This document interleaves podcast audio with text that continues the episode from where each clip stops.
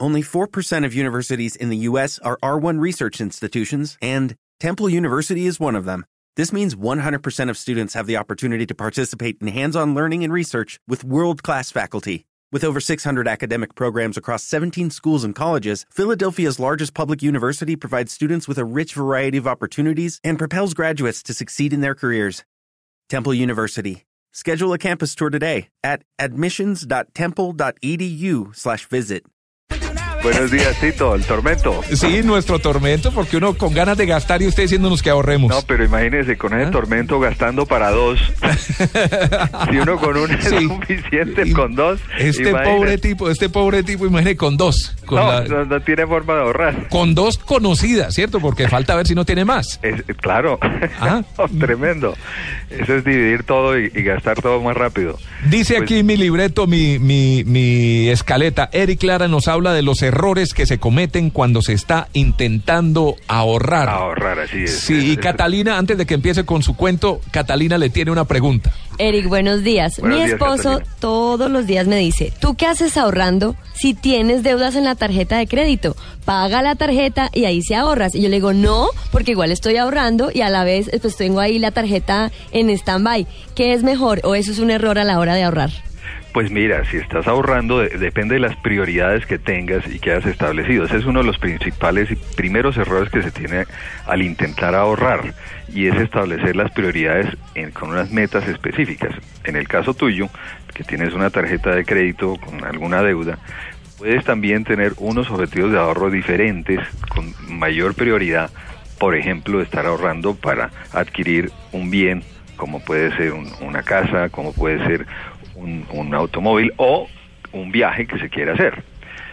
Lo, o lo, lo principal es el fondo de emergencias, que es seguramente, y es lo que recomendamos, que se tenga como prioridad número uno. El fondo de emergencias. Tú puedes estar ahorrando para ese fondo de emergencias. Es lo primero que se debe hacer. Una vez tengas el fondo de emergencias, ahí sí recomiendo que tú puedas pagar lo más pronto posible lo- el saldo de la tarjeta de crédito. ¿Y por qué? Porque te están generando unos intereses bastante altos. ¿Tú sabes cuánto se paga en intereses en los saldos de tarjeta de crédito? ¿Quiere ¿Cómo? saber? ¿Quiere, quiere tener ¿Quiere ese saber? tormento martillando creo- su cabeza? Creo que es por el orden del 28%, estoy equivocada, algo así. Casi más, más alto de eso. Estamos, es, normalmente es punto uno o menos por ciento por debajo de la tasa de usura, que es la máxima permitida. O sea, es, es una de las tasas más altas del mercado. ¿Para qué tienes esas deudas que están generando más gastos si lo puedes hacer con un fondo de ahorro rápidamente pagar las deudas y de ahí para adelante todo eso es más ahorro todavía? Así que tu esposo sí tiene algo de razón. ¿No? Ay, Lo- no, eso sí no me gusta. Yo le dije que este señor era el tormento. ¿Cuáles son los errores que cometemos cuando estamos tratando de ahorrar, Eric? Pues Catalina precisamente estaba mencionando el primero y es no establecer metas específicas. Yo puedo estar diciéndole y contándole a todos mis amigos y aquí en el programa decimos, no, yo quisiera ahorrar, pero si no, si no tenemos metas específicas donde tenemos una motivación para hacerlo y nos sentamos eh, a, a orientar ese ahorro a ese objetivo, pues eh, muy muy fácilmente nos vamos a desviar y nos vamos a, a entusiasmar con el, la promoción que hay eh, esta semana en algún almacén o pasamos una vitrina y hasta ahí llegan los ahorros o las ganas de ahorrar. Así que el primero, el principal error es no tener metas específicas. La semana pasada, Tito, tú recuerdas si tienes una tarea, lo mismo me imagino que María Clara quien le mandamos un saludo, debe tener la hojita de establecer metas específicas. Se llama eh, la hoja de trabajo para eh, finanzas personales, donde tú haces a, a media, a, perdón, a corto, mediano y largo plazo, estableces las metas que quieres lograr y la principal columna es cuánto tienes que ahorrar periódicamente para lograr esa meta. Si no tienes esa, eso clarito, seguramente te vas a desviar. La segun- el segundo error más, más frecuente es no tener un presupuesto. ¿Cómo va ese presupuesto, Tito? Eh, ¿Podemos pasar al puesto 3? Pero bueno, presupuesto, eh, yo creo que hay una recomendación que no sé si quepa acá, eh, Eric, y es tal vez algunas aplicaciones que pueden ayudarle a uno a hacer por lo menos un aproximado al presupuesto, Así porque es, hay es muy difícil. buenas aplicaciones, inclusive nosotros hace un tiempo eh, hicimos llegar a, a nuestros oyentes una hoja de Excel, una hoja electrónica, donde eh, podían fácilmente establecer los diferentes rubros o, eh, líneas de gastos que se tienen. O sea, establecer el presupuesto de ingresos es muy fácil. Dice, ¿cuánto me entra a mí mensualmente? Tanto neto, ¿no? Después de los descuentos de ley, etcétera. Pero cómo me lo gasto es donde está el punto más importante. Y dentro de esos, uno debe ser, yo quiero ahorrar tanto dinero de acuerdo a mis metas específicas. Si yo no tengo ese presupuesto, no hay forma de saber por qué estamos manejando el dinero en el bolsillo. El problema, Eric, es tener eh, eh, eh, la, hojita de Excel, tener todo el tema, pero no hacerle caso. O no llenarla. Ese es el no usarla nunca. Error. Ese es el siguiente error más, más interesante. Nos ponemos, hacemos un presupuesto muy detallado, pero no se, hacemos seguimiento de los gastos. Bueno, en el presupuesto yo llegué a Medellín, pero no sé cómo regresar. Ahora, ¿qué debo hacer? Ahí está, se gastó todo. Pedir prestado. Claro, entonces, Plata, al no hacer esa previsión y no llevar el control de los gastos, entonces, pues ahí es donde empieza a decir, bueno, este mes presupuesté tanto, no, es que ni me alcanzó para el ahorro, entonces dejamos el ahorro para lo último, a ver qué es lo que sobra. No, el ahorro debe ser uno de los tantos rubros del presupuesto. O el siguiente error, sí, ahorro, pero ahorro un poquito. No, yo voy a ahorrar este mes 20 mil pesos. No, pues allí no vamos a llegar a nada. Y si el primer objetivo del ahorro es el fondo de emergencia, pues para lograr ese fondo de emergencia que se recomienda entre 3 y 6 meses de gastos del, del hogar o de los gastos personales, eh, no voy a llegar rápidamente, voy a llegar realmente muy largo tiempo. Así que ahorrar muy poco es uno de los principales errores.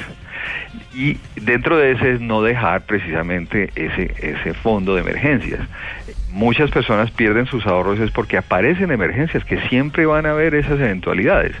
Entonces tenemos que tener claro de, el principal objetivo de corto plazo es apuntarle a ese fondo de emergencias. Uno de los que eh, me han preguntado en, varias ocasiones es, yo puedo tener una cuenta de ahorros que no me genere gastos. Ese es uno de los problemas que hay en Colombia. Tú puedes tener cuenta de ahorros, pero te cobran cuenta de manejo, ¿no es cierto? Sí.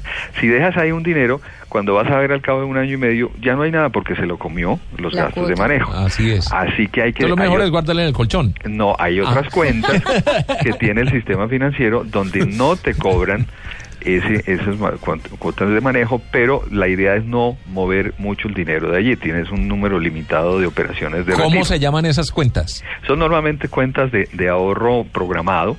Eh, los bancos cada uno le ha bautizado de diferentes maneras, uno le pone fondo semilla, fondo futuro, etcétera, pero cuando uno va a averiguarlas en el banco donde tenga sus cuentas le le, dirán, mire, esta es la que usted ahorra con una regularidad mensual, tanto dinero que se lo podemos descontar automáticamente de su cuenta normal y no le genera gastos y le pagamos una tasa de interés.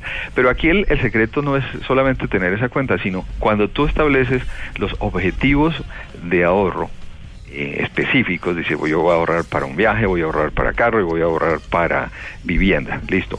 Es tener cuentas separadas para cada uno de esos principales objetivos. ¿Por qué? Porque eso te permite visualizar cómo vas avanzando en el ahorro. Si tienes una sola cuenta, no puedes tener esa visualización y por ende puedes gastar más en un en uno u otro ahorro, sobre todo los de largo plazo. Terminas no teniendo mucho ahorro para vivienda y más lo de corto plazo. Así que ese es uno de los principales errores, es no tener esa separación y visualización. Y eh, uno de los mm, eh, más frecuentes cuando se tienen créditos de vivienda es no saber qué tasa de interés estás pagando.